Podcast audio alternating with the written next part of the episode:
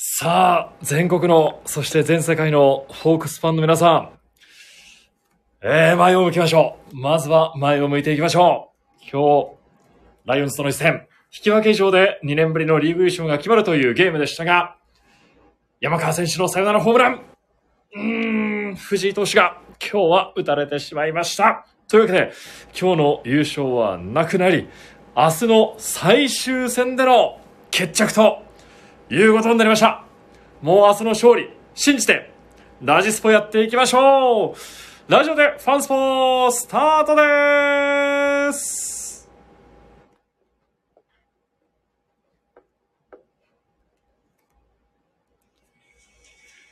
暑い時は「テレキューラジオ」寒い時も「テレキューラジオ」家でも外でもどこでも聞けるちょうどいいぬくもり「テレキュラジオ」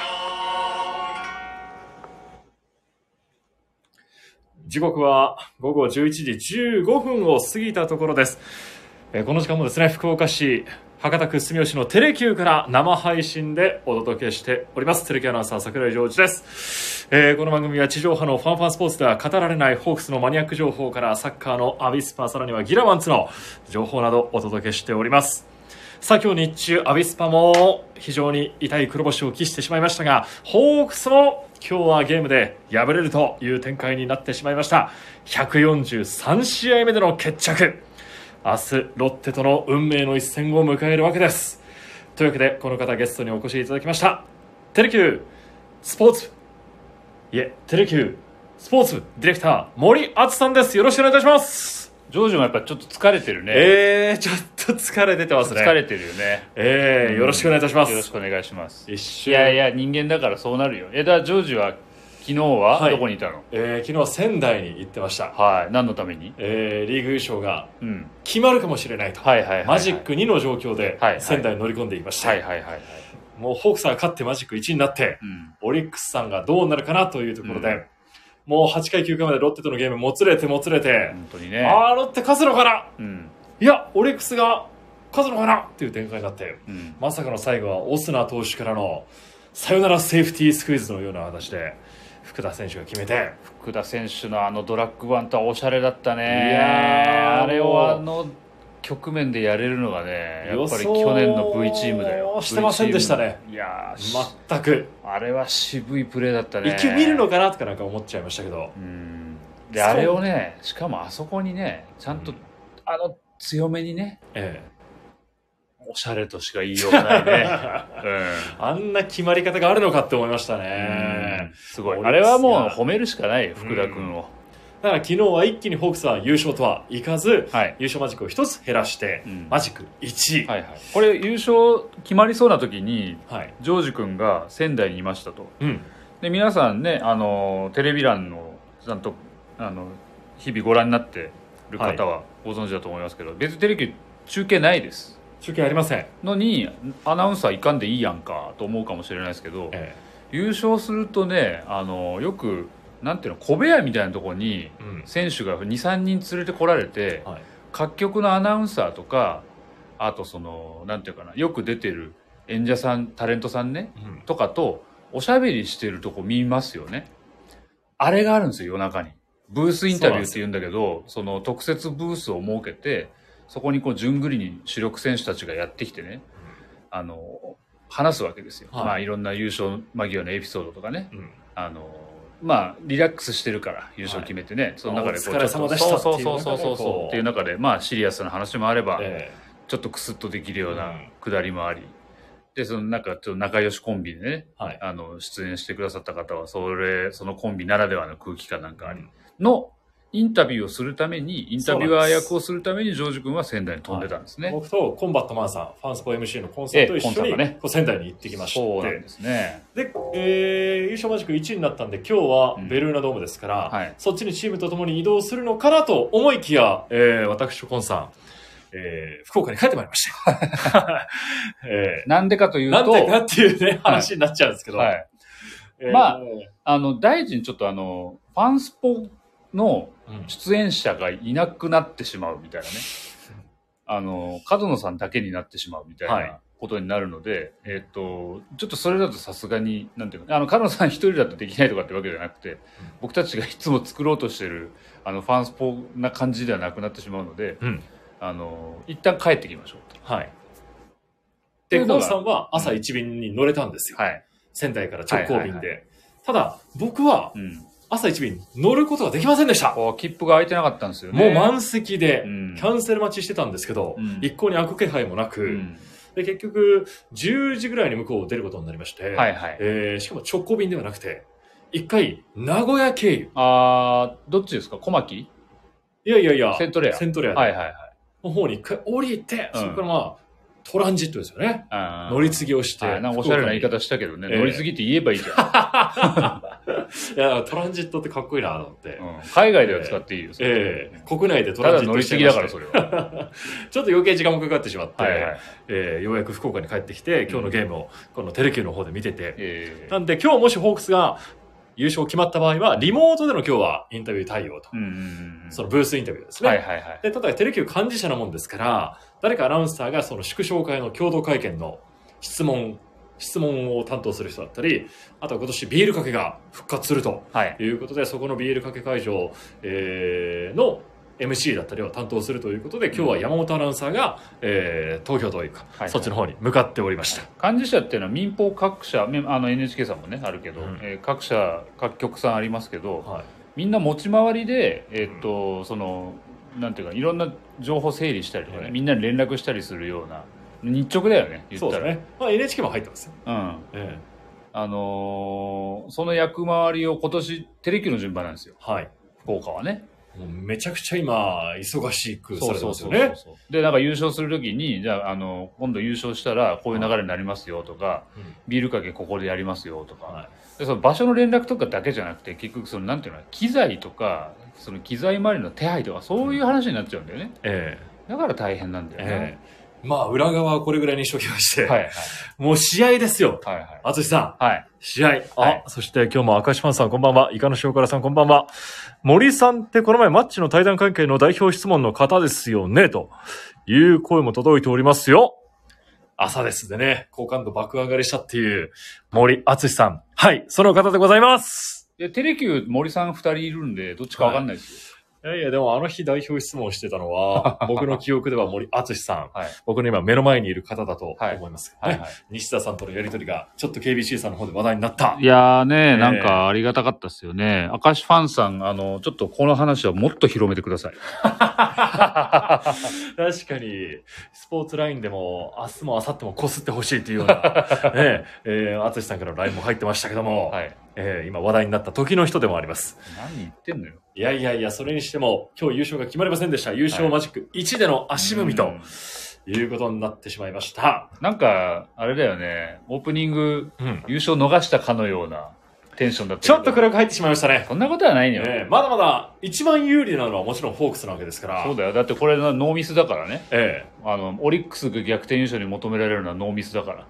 こっちが負けて、あっちが勝つ。唯一ですよね。それが唯一のパターンでしょ？それしかないんですよ。どっちかに引き分けとか挟まってももうアウトなのよ。はい。うん。圧倒的有利はホークスです。そうだよ。全然有利。はい。むしろ引き分け以上でうん。決まりますし、うん。もし負けてしまってもオリックスが負ければ、えー、リーグ優勝そういうこっちゃという。ものを転がり込んでくるとはい。いう圧倒的有利な状況ですけども。うん。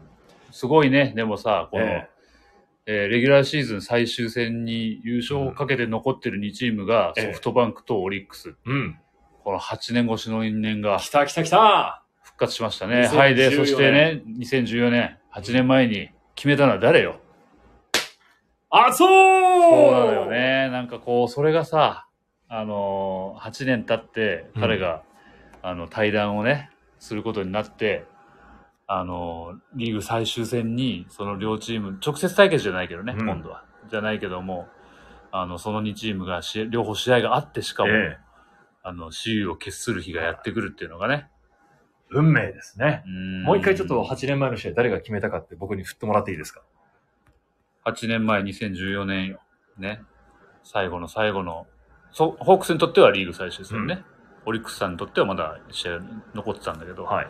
はい。延長サヨナラで決めたのは、あそうジョージだ疲れてテンションおかしくな いや、毎回ね、もっとこれ使おうかなと思ってるんですけど、はいはいはなかなか使いこなせてなかったんで、いうん確かに今、ベリータイヤードですよ、僕は今。ねもうこのラジオも忘れて帰ろうとしちゃいましたら、はいはい。淳さんが目の前から、おいおい、ラジオどうするんだっていう言ってない言ってない。待って待って。言ってない言ってない。待ってる人がいるんじゃないかということで。ええ待っててくださるリスナーの方はたくさんいらっしゃいますね。そうなんありですよがとうございます。だからこれで、なんか藤本監督はビールかけにもぜひ松田選手が来てほしいっていうような電話でやり取りしたっていううん。ことを言ってたじゃないですうか。んうん。これで、松田選手明日、千葉に来るんじゃないですか？息子の少年野球見に行くって言ってたよ。何ですかうん。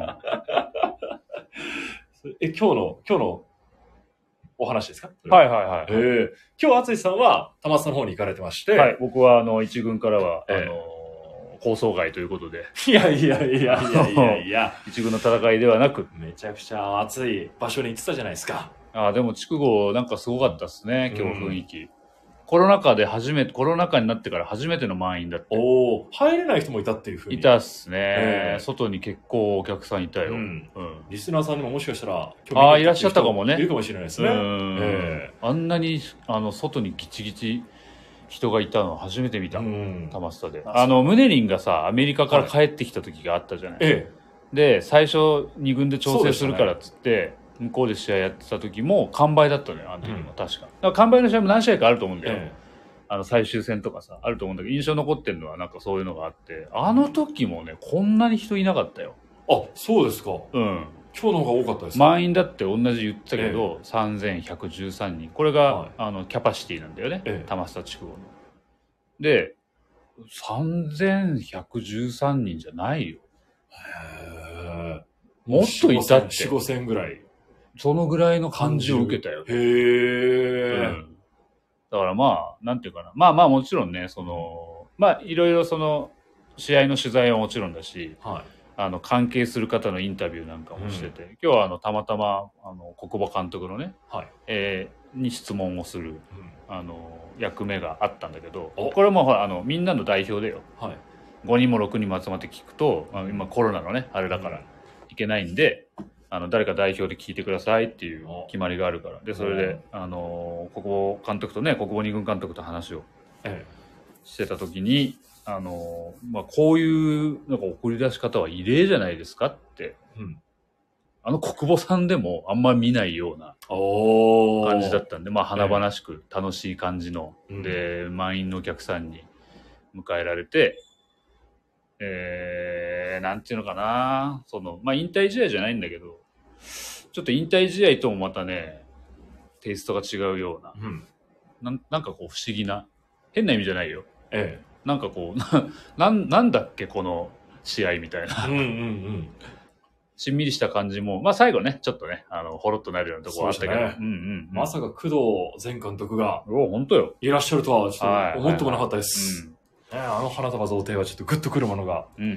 ありましたけども、あ松田選手が明日、少年野球の方に行かれるかもしれませんけどもって言って、たけど、まあでもどうなんだろうね。伸びれば伸びるほど可能性はあるんじゃない？だから明日はひょっとしたらひょっこり夜顔出せるようなもしかしたらです時ね、間帯かもわからんね。ええうんうん。まあナイターですからね、明日も試合は。ですから、まあ明日最後、今日はベルーナでしたけど、明日は移動しまして、ホークス143試合目は、うんロッテとの一戦とはい。いうことになりました。はい一方のオリックスは楽天とえ仙台でゲームがあります。うん。ともに午後6時プレーボールと。うん。直接対決ではなくて、こう、離れたところで両チームが試合を行うっていうのはどうなんですかね、選手としては。うん。意識はもちろんするとは思うんですけど。うん、まあそれはもうバリバリ意識してやるだけですよね、なんかそのなんていうのフラットな心でとかうん。なんかニュートラルな感じでいくわけにいかないから、もう存分に意識してやればいいですよね。うん。選手もファンも。そうですよね。そして坂東投手が朝先発、はい。えーロッテは大島投手とはい。いうことで、前回坂東投手はロッテ相手に完封してます。これがねすごいポジティブ情報。うん。プロ初完封でしょ？プロ初完封、うん。その相手ともう一回最終戦で戦うということになりました。う、ん。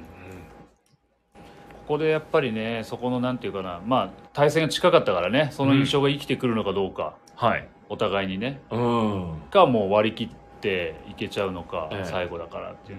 まあ、あのーバンド投手にとっては、その優勝云々も、がまず第一に大事なんだけど、結構ここでの中身が、あのー CS ではい。どんな感じでバンド君が投げれるかにかかってくるよね。おここでいい感じで終われればはい CS もよしよしよしとうん完封して、で、あのーもうレギュラーシーズン最後のはい。もう切ったはったの大勝負のところでも、このぐらい投げれた。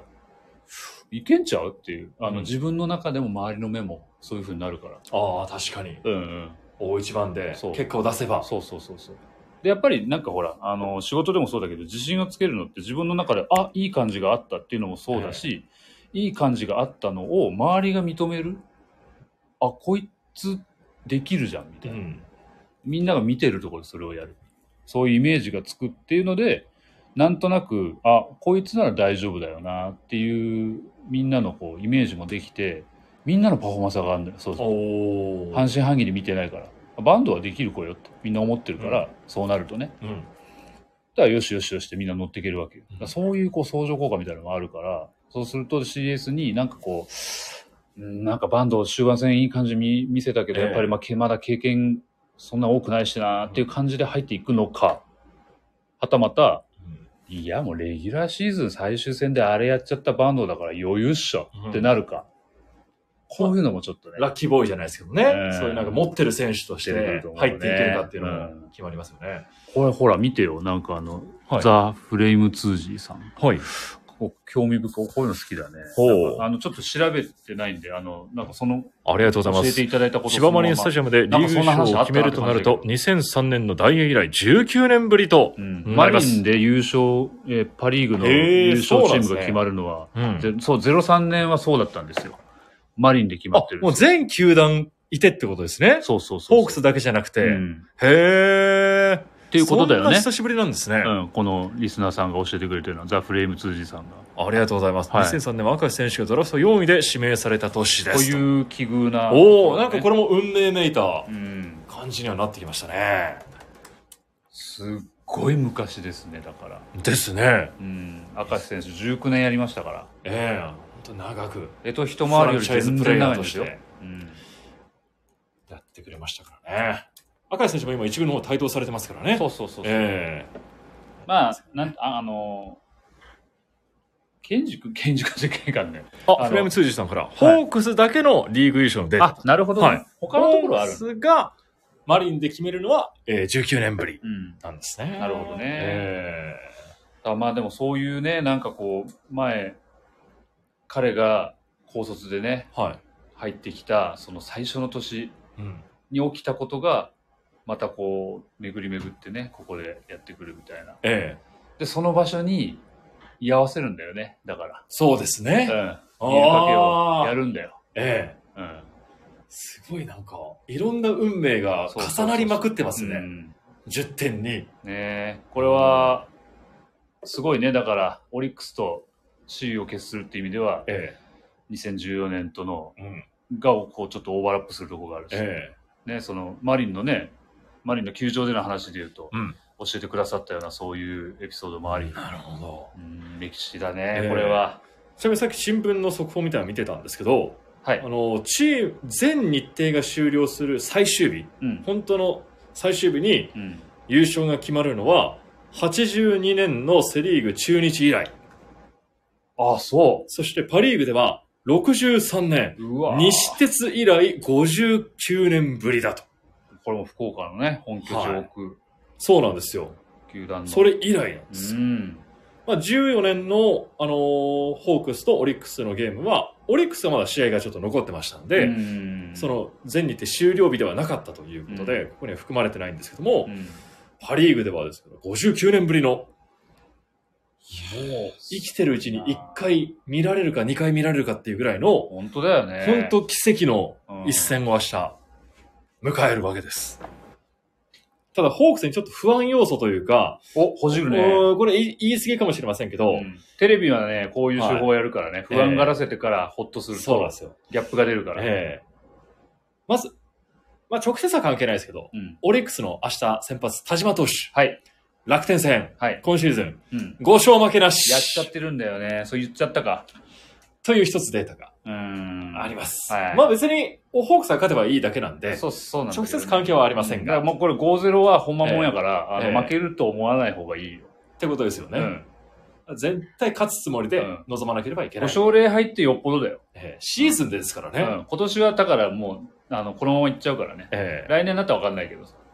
で、ホークスで言えば、まあ、勝ちパターンのピッチャーが3連投が結構うん。今日のゲームで続いてしまいました。はいはいはい。藤井投手、モイ投手、さらに松本投手。うん4連投がどうするのかっていうところも一つ。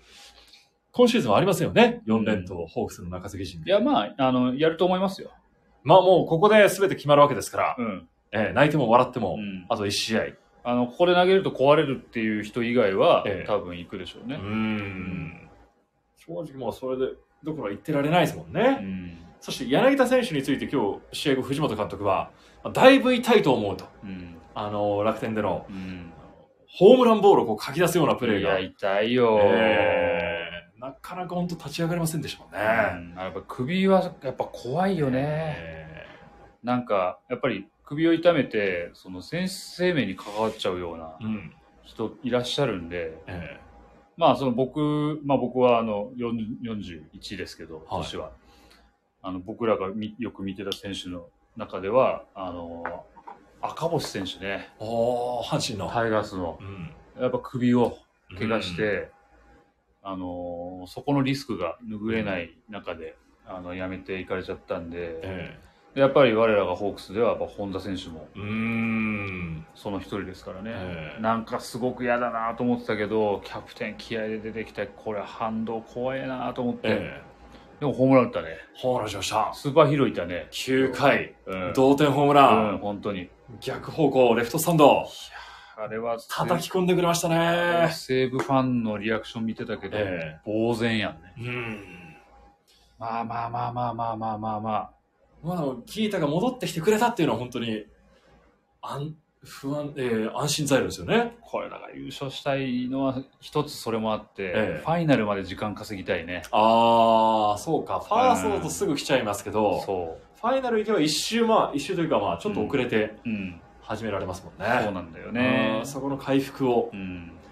まあ、満身創痍ですもんね、本当に。まあみんな満身創痍でうん、かつ、もうこの優勝間際の駆け込むところで、結構痛いダメージを負ってるからう、ん。もういあのプあのプレーもいっぱいいっぱいよ。えさっき言ってたけど、本当にあの伸ばしてな手伸ばしてなければホームランだからえね。えそれを書き出して、えうんでも後ろなんか見てる余裕ないから距離感でも測れないし。まあ、本当にいっぱいいっぱいのうん。プレーだけど、うん怖かったね。怖かったです。本当に怖かったですけどうん。3安打、1ホーマー。素晴らしい明。日もギータやるよ。やっちゃうよ。なんとかお願いします。はいもう明日のためにうんお願いいたします。はい。そして一方、藤井投手、はいさらに海野選手、はいはい。今日は打たれてしまった後、うん。涙を流すシーンがありました。はい。まあ、藤井投手は50試合以上投げてきて、今日がまあ初黒星とうん。いうことで、うん。まあ、藤本監督も試合後は、うん。まあ、ずっと抑えてくれてるから、まあ、しょうがないんだとうん。いうような、まあ、切り替えるような、前を向くようなうん。コメントもしてましたけども、うん淳さんはどうご覧になりましたか、あのシーンは？うーんとですね。まあどうかな。まあまあ疲れはもちろんね、うんあの、ここに来てない人はいないし、で、それ連投連投っていうケースがもちろん出てきてるから、ここに来てのこう小モードに拍車がかかってるっていうのはもちろんあえります。と、あとはやっぱり、えっ、と、これは海野選手が悪いとかっていうことじゃなくて、ええっ、と、ちょっとなんか球種的には偏ってたかもね。え。うん。確かに、前の森選手との対戦から、うんフォークは結構多くなってはいました。うんちょっと方向、まあこれ結果論になっちゃうからね、ええこれで抑えてたらあのよく腹くくってフォそうですークよね。多投したってなるんだけど、うんあのなんかちょっとあのあんまりもう落ちてなかった感じああ。の球も見れてたんでうんだからさボールになる球なんかは見ててわかると思うんですけどあのガーンと落ちてボールになってるんじゃなくて、ボールからボールなんだよね低め投げなきゃいけないなっていう意識を強く持ってる中で低めのボールからボールになってるんであんまり効かないみたいな。えところがあるので、あ難しいっすよ。でもまあ、球がなかなかね、あの、元気だった時みたいにバンバンいってなかったりしたら、やえうんっぱりキャッチャーとして感じることがあるし、それはもう今日のあの海野選手の感性をフルに働かせた中でのリードだから、まあ、あの涙がね、終わった後、悔し涙で泣いてたけど、えあの悔し涙流してましたけど、え。あのーまあまあ、ああいうのがエネルギーになりますよ。ううん。ん、でも、やっぱりなんていうかな、あのー難しいなと思うのは、これでなんかこう答えのない話なんだけど、やっぱり、あのシーズン終盤なんかに、あのちょっと精神的な余裕とまでは言わないけど、はい。あのちょっと、まあよしと、まあ腹くくっていくかという覚悟を持って、あのリードするって難しくて、うん。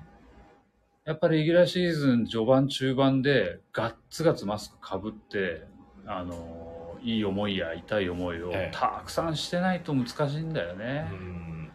たく、あの、た、た、たくやくんとか言ったらいいかね、あの、甲斐選手も、、はい。あの、やっぱりそういう時期があったから、えあの、先輩がね、いて、だっえ。て、一時の、なんか、たまたまなんかメンバー見てた時思ったんだけど、え、つる、細川、鶴岡、高谷？みたいな。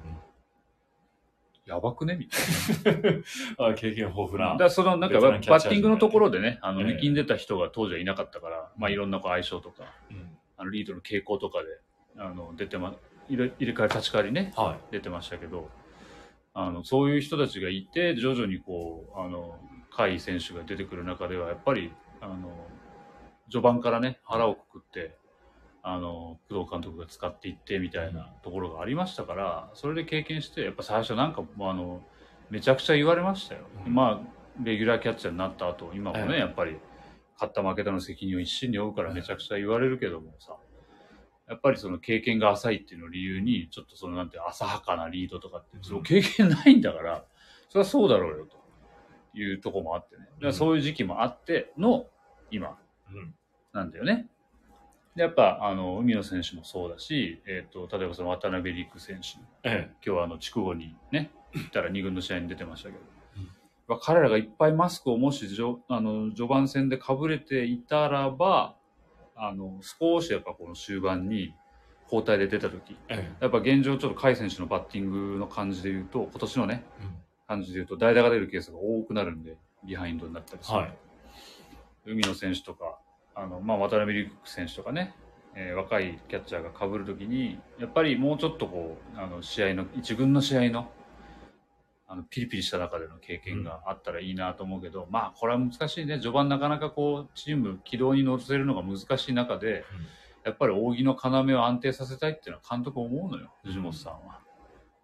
だから、これ両立って、まあよく言うじゃない。勝つと、あの、育てるの両立はい難しいって言うけど、まさにそういうことで、うんキャッチャーなんか簡単に育たないし、うんそもそも。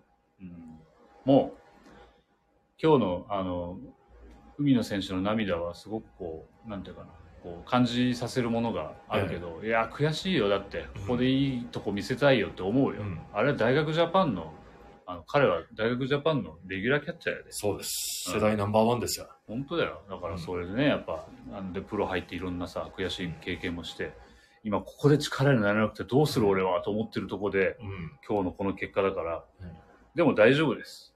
そうです。うん。だって、あの、防御率0点台の人が、なんかそう、今年初黒星みたいなことって、だって、すんごい、なんていうの、あの、確率の低いさ、くじが今日当たっちゃったようなもんだから、ええもう出ないからね、それは。そうですね。うん。もうそう捉えてほしいですよねう。ん。出ないで、その連チャンとかないから、それは。うん。だしもうこれを貴重な糧として、さらに大きく大きくそうそう。育ってほしいですようんね。で糧にすんのはもうね来来シーズンでいいです。うん。うん。そんな昨日の経験が明日生きるほど甘い世界じゃないから、本当にね。うんそんな漫画みたいな世界じゃないから、うんこの悔しさを持って、またいつかね、来年でも再来年でもいいから、あの時ね、泣いたあれが、あの、今の僕のベースの一つですねって。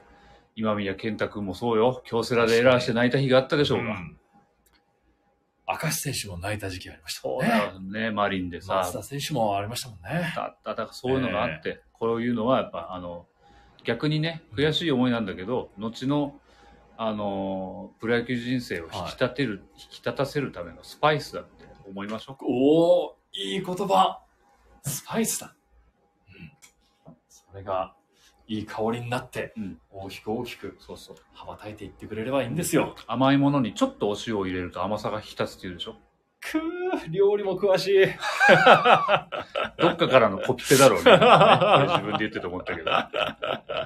そうなんです。決して今日で優勝がなくなったわけじゃ全くありませんから、そうそうそう。ええうんまだまだ全然有利な状況は変わりはありませんので、これ143試合全部勝って優勝したら、なあの感動もないで。うん。うん。ね、その、なんですかね、高く飛ぶためにはね、そうそうそうそうしゃがむことが大事なんですよ。うんで、こういうね、こういうとこで今特にほら、藤本チルドレンとか、はい。ルーキーの選手とかがね、いっぱい入ってきてる中でよ。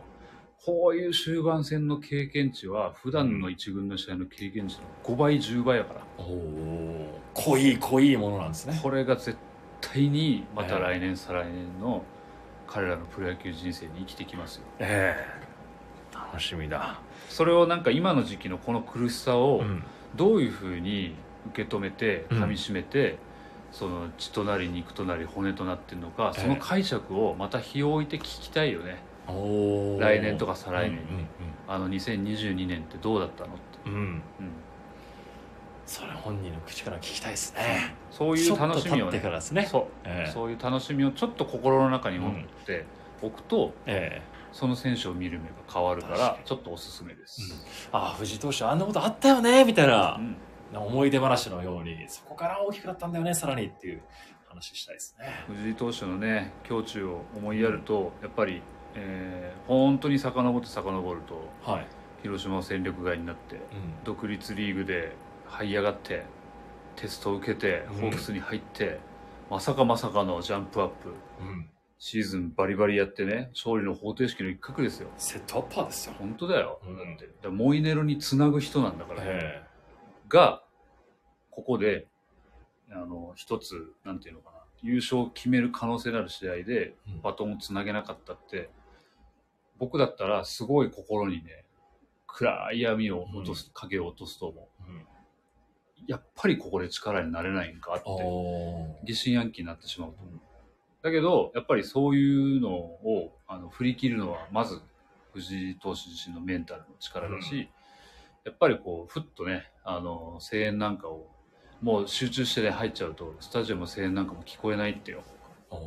野手でもそうだあしんな大声援が鳴り響いてても。聞こえないっていうあだけどそういうのをパッと見渡した時にあそっか俺が1年やってきたからこういう風なファンの人たちの反応になってるんだっていうのが分かったりしてすごく力になったりするから、ーうん。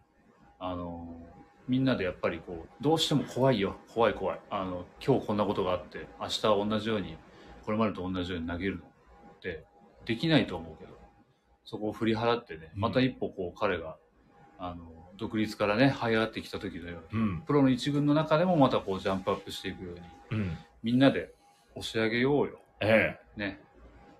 ここからですよ。うん。藤井投手も、海野選手も、そうそう。鳥越ユニさん、間に合いましたよ。うんというわけで、今日、試合後、藤本監督、こんなことを言葉で締めくくっておりました。勝って優勝できるのはうちだけ。明日勝って優勝します断言しておりました。そこに向かって。その言葉が全てですよねえー、最後に ZOZO マリンでいい情報を言いますと、今シーズン相性いいですね、ZOZO マリンでホークスは。いいですよねなんか鬼門とか言われた時期もあったけど、ありましたけど、全然感じなくなりましたねもう今年は、うんいっぱい勝たせてもらってますんで、逆にホームではちょっとロッテ苦しめられましたけど、そうそうそうそう、えまあいいねそれもう最後の最後に残ってる試合がマリンだから。もうマリンしかありませんので、うん。相性がいいマリンで最後戦えるわけですから、うん。ここでしっかり勝って、カウトの王を締めて、うん。藤本監督の胴上げを、うん。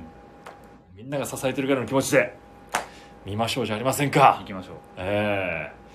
143試合目で決着がつきます。もう泣いても笑っても、今頃はもう、祝勝会とか、うん。いろいろ始まってる時間かもしれません。明日は、淳さんはどこにいますか？えーといやだから僕は一軍からは構想外なんで 筑後に行ってます。明日の筑後に？はい。明日は何があるんですか、筑後では？明日はまああの二軍の最終戦だからね。おー、リチャード選手の30号が、出るかもよ。かもしれない。今日はねあのリッチーは、ええ。あの登場曲が現地行かれた方とか、二軍の試合集計見られた方はご存知えだと思いますけど、うん。ギンギラギン流してたね。おー、松田選手の。はいはいはいはい。へまあ、同じサードを争ったといううんうか、ん。去年は特に熾烈でしたもんね、あの終盤も。っていう話を、うんうんあの松田選手に聞いたらえあの嬉しそうにねしながら、あの一本立ちしてほしいってリッチーにはえ。はあ、言ってたよ。その言葉は染みますね。ね。うん。鳥越ユニさん、森さん、今日玉スタでお見かけしました。あら本当ですか？目撃情報来てます。別人やなからもね。いや、もうこのサムネイル通りの格好でいたんじゃないですか？まあ、そうだろうね。すいません、お目汚し。いやいやいやいや、よ嬉しかったみたいですよ。ありがとうございますさんはお会いできて。ありがとうございます。もう2軍戦も最終戦、1軍戦も最終戦。はい。さあ CS ファイナルそして日本シリーズに向けてまだまだ応援をしていきましょう明日の勝利引き分け以上でホークスは優勝が決まりますが勝利を目指していきましょまあ、勝つよ。ううんその一言が欲しかったも引き分う、け以上なんて言わず、ええ。勝って決めようぜ。勝ってしっかり自力でうん、決めたいですね。本当ですね。ええ。やっぱ勝ってね、みんなでグラウンドに飛び出すホークスタインの姿を見ようぜ。おおそれがいい。うん。最後誰が締めるんだろうな。いやー楽しみだ。胴上げ投手は誰になるのかないろいろ楽しみながら待ちましょうちょっと今日はもうあまりにも疲れててとも まとまりがなかったんですけど申し訳ございませんでしたもう怒涛のようにね、さ駆け込んでいくこの終盤戦のテンションが伝わってるんじゃないですか、ジョージ君。もちろん明日も仕事で来ますんで、はい。えーちょっと現地には行かないですけど明日はなんと結城アナウンサーが祝勝会えそしてえー共同会見担当で現地に向かいます大丈夫かな？えー不安があるといえばそこでしょうかね。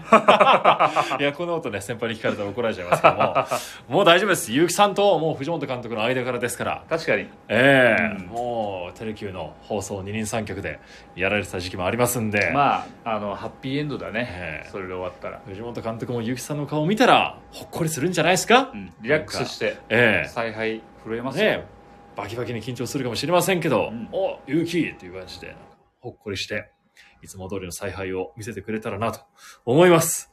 いやー、こんな遅い時間まで皆さんお付き合いいただいてありがとうございます。鳥越姉さんですね、監督と結城くんですからということも届いておりますので、さあ明日、見守りましょう。では今日は森敦さんでした。どうもありがとうございました。カースナーカツオ